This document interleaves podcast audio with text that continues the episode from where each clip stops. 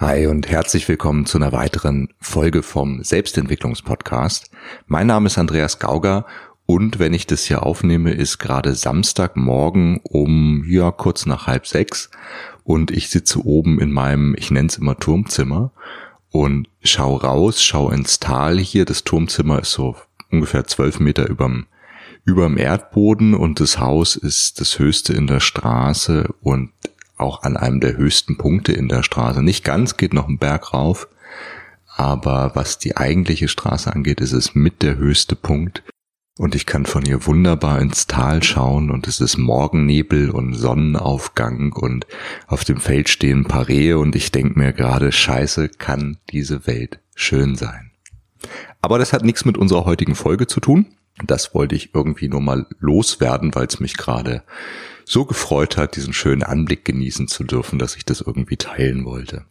In der heutigen Folge geht es um unser Bedürfnis nach Initiierung durch andere, auch ein Bedürfnis aus der Serie nach Erskine und Troutman.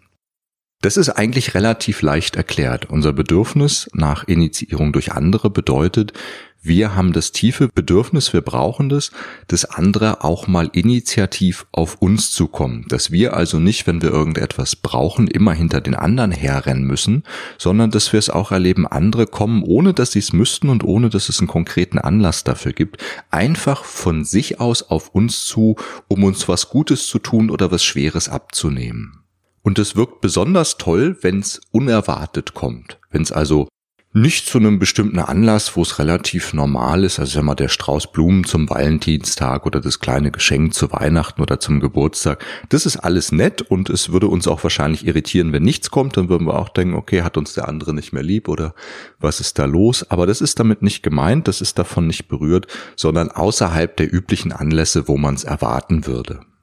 Und das steigert sich noch, wenn wir den anderen ein bisschen kennen und wenn wir wissen, das, was er da gerade für uns tut, das macht er nicht nur, weil er es auch gerade selbst geil findet. Also wenn ein großer Fußballfan, äh, der selbst Fußball logischerweise total toll findet, dann um seiner Frau mal einen Gefallen zu tun, sie mit zum Fußballspiel nimmt, dann ist es, selbst wenn die Frau auch Fußball mag, ist es jetzt nicht so der Riesenakt, weil er auch ganz, ganz viel davon hat. Das ist nicht schlecht, das befriedigt auch das Bedürfnis nach Initiierung durch andere, gerade dann, wenn sie sonst nicht gewohnt ist und sie vielleicht diejenige ist, die immer dafür sorgen musste, dass gemeinsame Aktivitäten stattfinden. Das ist schon gut, aber noch besser oder noch intensiver würden wir das merken, wenn es etwas ist, wo wir wissen, das ist dem anderen eher gleichgültig oder es kostet ihn sogar Überwindung, aber er weiß, dass es uns wichtig ist und deshalb macht er es. Das berührt uns noch viel, viel tiefer. Also in dem Beispiel, wenn der Mann großer Fußballfan wäre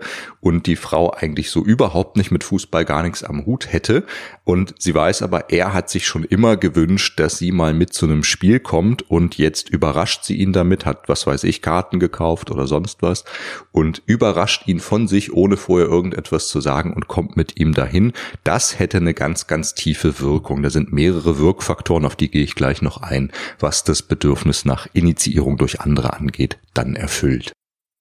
So und gleichzeitig gibt es aber auch eine Ausnahme davon.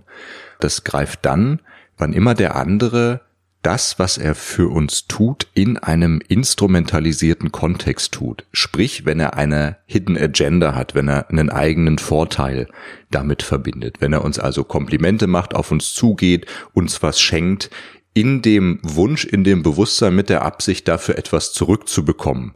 Also man könnte sagen, das ist ein Hurengeschäft. Das ist einfach, ich gebe dir das, du gibst mir das und viele versuchen auch ihre Liebesbeziehung auf diesem Level zu führen.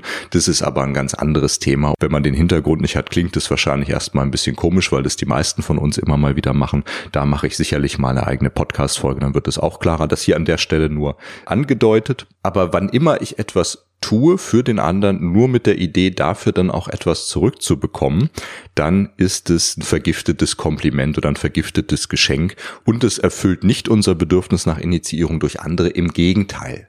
Und wenn ich das jetzt mit der Person ein paar Mal erlebt habe, dass die vordergründig mich in Situationen bringt, wo ich doch bitte dankbar sein sollte, weil derjenige hat ja ungefragt meistens was für uns getan oder für mich getan, merke aber hintenrum kommt dann oder ne, wie es so schön heißt, hinten kackt die Ente.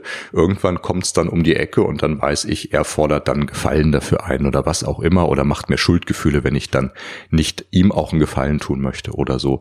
Das hat nichts mit dem Bedürfnis nach Initiierung durch andere zu tun. Das ist genau das Gegenteil eigentlich. Und Menschen, die das oft erlebt haben, trauen diesem speziellen Menschen dann nicht mehr über den Weg, wenn er wirklich mal was Gutes möchte und wenn sie das in ihren Ursprungsbeziehungen erlebt haben, zum Beispiel oder zu häufig in ihrem Leben erlebt haben, dann haben sie generell Angst, wenn Menschen freundlich auf sie zugehen, ihnen etwas Gutes tun. Zum Beispiel sind es dann auch Leute, dafür gibt es auch wieder mehrere Gründe, das ist einer, die ganz schwer Komplimente annehmen können. Das hat dann auch wieder mit dem eigenen Selbstbild zu tun, wenn das ein zu großes Mismatch ist zwischen dem, was der andere mir da gerade sagt und wie meine Selbstwahrnehmung da ist, dann denke ich auch ganz schnell, was will der jetzt von mir? Warum sagt er das? Das meint er nicht ernst, der will irgendwas von mir. Das ist ein ganz wichtiger Punkt und es wird berührt auch durch das Gesetz von Ausgleich von ne-, Geben und Nehmen in Beziehungen. Das ist ein ganz einfaches Gesetz, was überall greift. Das kennen wir. Jemand schenkt uns was und wir haben automatisch das Bedürfnis auszugleichen und ihm bei nächster Gelegenheit was ungefähr gleichwertiges zurückzuschenken. Im negativen Bereich, jemand tut uns was an, kennt man das auch, da nennt man es dann die Rache. So, und dieses Gesetz des Ausgleichs von Geben und Nehmen, das machen sich viele Menschen halt eben zunutze, sei es im Verkaufskontext, wobei ich niemand bin, der jetzt prinzipiell gegen alle Verkäufer wettern möchte. Es gibt überall solche und solche, aber im Verkaufskontext und letztendlich ist das ganze Leben Verkaufskontext, wird sich das häufig zunutze gemacht und damit werden Menschen aktiv manipuliert und in Situationen gebracht, wo sie sich unwohl fühlen, wenn sie nichts zurückgeben. Und da ist meine Einstellung dazu, das Gesetz von Ausgleich, von Geben und Nehmen in Beziehung sollte unbedingt beachtet werden in gleichwertigen, äquivalenten, wertschätzenden Beziehungen. Aber du hast jedes Recht der Welt, vergiftete Geschenke, vergiftete Schmeicheleien nicht entsprechend des Gesetzes zu beantworten. Also das heißt, wenn derjenige wirklich nur eine Hidden Agenda hatte damit, lass ihn auflaufen. Du hast jedes Recht der Welt damit. Verarschen kannst du dich wirklich alleine. Und man sollte sowas auch einfach nicht unterstützen, finde ich. Die Wirkfaktoren, die ich angesprochen habe, die das Ganze nochmal bedeutungsvoller machen, die es also wirklich nochmal mit Wirkung aufladen, die sind, wenn der andere etwas wirklich von sich aus tut und ohne, dass wir darum bitten mussten. Also, dass wir nicht erst ankommen mussten, dass wir nicht erst sagen müssen, Mensch, da ist doch dieser Umzug bei mir und kannst du mir bitte helfen, sondern dass derjenige, sobald er mitbekommt, ich ziehe um, von sich aus auf mich zukommt und sagt, du pass auf, ich krieg da und da Prozente, soll ich den Laster organisieren? Ich habe noch ein paar Freunde, sollen wir mit anpacken und so weiter. Oder bei einem Liebespaar, wenn einer immer der Passive ist und am liebsten zu Hause bleiben möchte, dass der um seinen Partner, seiner Partnerin wirklich mal eine Freude Freude zu machen, auch mal von sich aus sagt, mal überrascht, ich habe hier Kinokarten gekauft oder sollen wir da mal äh, irgendwas machen, sollen wir mal essen gehen wieder halt oder so. Und das vielleicht auch gar nicht nur einfach fragen, weil dann endet man meistens in den Diskussionen darüber und macht am Ende doch nichts, sondern einfach denjenigen schnappen, ins Auto setzen, losfahren und essen gehen oder was auch immer. Das wirkt häufig am stärksten und gerade dann, wenn der andere das nicht gewohnt ist, dann hat das eine sehr, sehr tiefe Wirkung. Ein weiterer Faktor ist, wenn der andere es macht, ohne dass es notwendig gewesen wäre. Also er hat weder ein schlechtes Gewissen und will was wieder gut machen, noch ist es jetzt ein konkreter Anlass wie Geburtstag oder Jahrestag oder sowas, sondern einfach, ohne dass es notwendig gewesen wäre. Und ohne, das haben wir schon besprochen, ohne einen eigenen Vorteil daraus ziehen zu wollen. Ohne dass wir damit rechnen können, also Überraschungsmoment, ganz, ganz wichtiger Punkt. Und obwohl es ihn selbst Überwindung kostet, macht das Ganze nochmal so viel stärker, gerade bei Menschen, die sich schon eine Weile kennen. Du musst jetzt nicht, wenn du Höhenangst hast für den anderen, aus dem Flugzeug springen, wie das in manchen äh, Liebessendungen, wie kriege ich sie zurück, Sendungen und so manchmal passiert. Das kann auch einen Effekt haben, wenn man dem anderen sagt, du, ich mein's so ernst, dass ich meine größten Ängste überwinde, aber das ist damit nicht unbedingt gemeint. Also du musst nicht immer in die Extreme gehen. Da gilt eh viel mehr, steter Tropfen hüllt den Stein und nicht immer die einmaligen Hauruck-Aktionen, die toll fürs Fernsehen sind, aber im Alltag doch eher ungeeignet. Dann ist noch ganz wichtig, dass der andere sich Gedanken gemacht hat, sich in uns eingefühlt hat und nicht jetzt irgendetwas macht, wo er sich drüber freuen würde in seiner Welt, sondern sich wirklich Gedanken gemacht hat und etwas macht, von dem er ganz genau weiß, es macht uns Freude. Das habe ich schon ein bisschen angedeutet. Ich möchte es aber hier nochmal herausstellen, dass der andere sich wirklich auf uns eingelassen hat, auf unsere Welt, es uns zuliebe macht und nicht etwas, was eigentlich nur ihm Freude macht oder von dem er denkt, es sollte uns doch auch Freude machen. So auch das Bedürfnis nach Initiierung durch andere kann natürlich verletzt werden in unserem Leben. Und da gibt es zwei Möglichkeiten. Das eine ist Überinitiierung und das andere ist Unterinitiierung. Überinitiierung ist, wenn ich meinem Kind zum Beispiel in den Ursprungsbeziehungen oder später auch meinem Partner oder was auch immer, wenn ich den alles abnehmen möchte, wenn ich denen das Gefühl suggeriere, du kannst gar nichts alleine, du brauchst mich, lass das mal liegen, du bist eh zu doof oder das muss ich nicht mal aussprechen, aber das ist häufig der Hintergrund, der da bleibt, gerade so in Familien, wo, äh, naja, man nennt es Overprotection, also wo so überbehütende Eltern unterwegs sind, die es wirklich meistens auch gut meinen, die dem Kind aber überhaupt kein Selbstvertrauen damit vermitteln, sondern eher, du kannst es nicht und die überinitiieren, die dem Kind ständig alles abnehmen und es dadurch nicht selbstständig, nicht eigenständig werden lassen.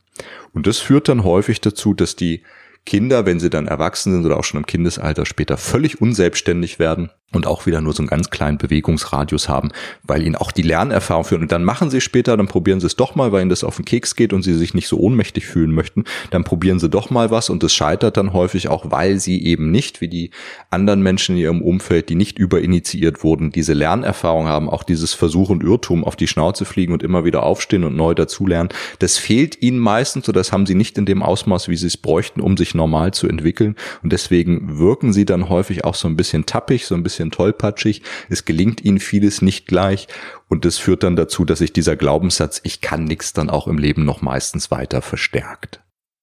Und das andere ist die Unterinitiierung. Da könnten wir sagen, die Menschen leben in einer Welt, wo sie gelernt haben, wenn ich es nicht mache, dann macht es kein Mensch hier ich werde von anderen nicht aufgefangen. Ich muss es selbst schaffen. Ich muss das alles alleine hinbekommen. Und denen fällt es dann hinterher auch oft ganz, ganz schwer, von anderen Hilfe anzunehmen oder geschweige denn sogar auf andere zuzugehen und nach Hilfe zu fragen, weil das haben sie bisher nie erlebt, dass das jemand gemacht hat und dass das tragfähig ist. Die haben vielleicht sogar im Gegenteil noch erlebt, sie sind zu jemandem mal hingegangen in ihrem Leben und der hat dann auch noch Nein gesagt oder hat es nicht so gemacht, wie sie es gebraucht hätten. Und dann geht jemand in den Modus, dass er versucht, wirklich alles alleine hinzubekommen, in der Idee, ich brauche eigentlich andere gar nicht. Und das geht dann im Extremfall so, dass diejenigen, wenn sie selbst nicht durch andere initiiert wurden und auf andere zugegangen sind und gemerkt haben, da können sie auch nicht landen, das ist ganz, ganz, ganz schlimm für uns. Also es gab so Experimente, ich glaube, das war Kaiser Friedrich II., der wollte irgendwann im 13. Jahrhundert mal rausfinden, was die ursprünglich angeborene Sprache des Menschen ist. Also wenn Menschen quasi in einem neutralen Milieu aufwachsen, Babys in einem neutralen Milieu aufwachsen, in welcher Muttersprache fangen sie dann an zu reden? Was ist die Ursprache der Menschheit. Aus heutiger Sicht ein völlig, ja, ein Gedanke, der völlig plemplem ist, aber für die damalige Zeit, wo es Wissenschaft in der Form nicht gab, Forschung in der Form nicht gab, wie wir das heute kennen, kann man das irgendwie nachvollziehen, dass einer auf so eine Idee kommt. Und deswegen hat er Kinder in Pflegeheimen untersuchen lassen und hat den Pflegerinnen die Anweisung gegeben, die sollen die Kinder körperlich versorgen mit allem, was sie brauchen, da soll es ihnen dann nichts fehlen, aber sie sollen weder proaktiv nähesuchend auf die Kinder zugehen, also nicht die Kinder in den Arm nehmen oder sonst was. Und auch wenn die Kinder mit Nähewünschen an sie herantreten, dann auf sich aufmerksam machen, dass sie gerne, was weiß ich, gekuschelt werden wollen würden oder sonst was, das nicht zu beantworten. Und auch vor den Kindern vor allem, das war mit das Wichtigste, nicht zu sprechen, also weder mit den Kindern zu sprechen, noch dass sich die Schwestern oder die Pflegerinnen da vor den Kindern unterhalten, sodass die Kinder mit Sprache gar nicht in Berührung kommen. Das nennt man ja Deprivation, also absolute Reizunterstimulierung. Und Ergebnis war ganz, ganz traurig, weil keiner der Säuglinge hat das Alter erreicht, wo man natürlicherweise zu sprechen anfangen würde. Die sind alle eingegangen und vorher gestorben an Einsamkeit. Und da merkst du auch schon, wie wichtig das für uns ist und wie dramatisch das für uns ist. Das hat jetzt, wie gesagt, das ist die Extremform, das hat jetzt nicht nur mit dem Bedürfnis nach Initiierung durch andere zu tun, sondern da geht's ja in beide Richtungen halt. Aber ich wollte einfach mal an so einem Beispiel deutlich machen, wie wichtig für uns eben dieser wertschätzende Umgang miteinander ist und diese Urerfahrungen sind. So, wie geht man damit um, wenn das verletzt ist? Das habe ich im Prinzip schon gesagt. Wieder Kampf- und Fluchtmodus. Ich fasse es hier nochmal zusammen. Die eine Möglichkeit ist, dass ich wirklich jegliche Eigeninitiative vermeide und dann von anderen erwarte, dass die den ersten Schritt auf mich zumachen ich kultiviere, ich pflege meine Ohnmacht, ich lebe in so einer erlernten Hilflosigkeit, stelle aber häufig permanent Ansprüche an meine Umwelt, kann da so ein richtig kleiner Anspruchsdiktator werden. Natürlich, weil das mein einziger Überlebensmechanismus ist, der ich, den ich gelernt habe, weil ich brauche ja bestimmte Dinge in meinem Leben. Und wenn ich die Idee habe, ich kann nicht selbst dafür sorgen, dann muss ich lernen, wie ich andere dazu bringe, mir das zu geben, was ich eben brauche. Und das andere ist, wie gesagt, dass die Betroffenen in den Selbstversorgermodus schalten. Sie leben dann so, als würden sie andere nicht brauchen. Sie haben gelernt, es ist nicht verlässlich. Wenn ich es nicht mache, macht es auch kein anderer. Ich gebe anderen gar nicht die Chance, irgendwas für mich zu tun. Ich lasse mir nicht helfen. Ich frage vor allem nicht aktiv um Hilfe, weil ich ja gelernt habe, die kommt ohnehin nicht. So, und die Lösung, wie du es für deine Lieben besser machen kannst, ist ganz, ganz einfach, liegt völlig auf der Hand bei dem Bedürfnis und nach der Folge. Geh auf andere aktiv zu, mach dir Gedanken darüber außerhalb der üblichen Anlässe, bei etwas, was dich vielleicht sogar ein bisschen Überwindung kostet, wo du aber weißt, es macht dem anderen eine große Freude.